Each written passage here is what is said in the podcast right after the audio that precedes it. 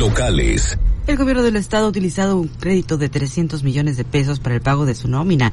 No se utilizó en diciembre y que se empezó a ejercer en febrero, así lo indicó la secretaria de Finanzas y Administración, Berta Montaño. Las casas destruidas por incendio que arrasó Santiago estarán listas en tres meses aproximadamente.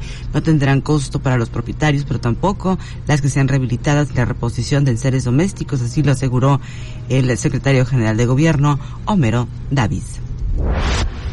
Propone el Instituto Sudcaliforniano de Inclusión a las Personas con Discapacidad que los transportistas puedan poner rampas para discapacitados ante el incumplimiento de la ley por parte de la mayoría de los actuales concesionarios.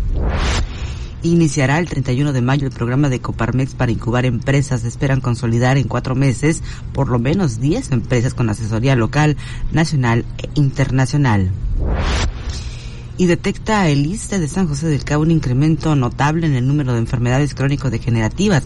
Actualmente todas las áreas hospitalarias funcionan al 100%, se lo reveló el director de este clínico hospital, Héctor Islas Valenzuela.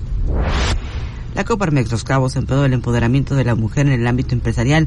La Confederación Patronal busca la igualdad en condiciones en la sociedad para todas las mujeres, así lo dijo su presidenta Arandi Torres. Y Loreto tiene capacidad suficiente para torneos internacionales de pesca deportiva. Se cuenta con una marina privada de 125 posiciones y el destino turístico quiere sumarse a la lista de eventos de talla mundial.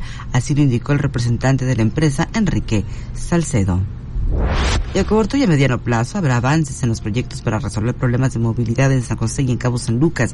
El alcalde de Los Cabos, Oscar Lex, señaló que trabajan en lo que se hará en el entronque de Fonatur, en Cerro Colorado, la San Luqueña, en Cabo San Lucas y demás calles aledañas y sigue el acoso a inspectores contra transportadoras turísticas en Los Cabos. Así lo refirieron los propios representantes de la Unión de Operadores Turísticos Terrestres de Baja California Sur en voz de su titular Andrés Benjamín Peña y detectan dos accesos de playas cerradas en Cabo San Lucas. Se trata de espacios que son particulares, por lo que se buscará una alternativa, así lo indicó el coordinador de protección civil, Gregorio Pérez.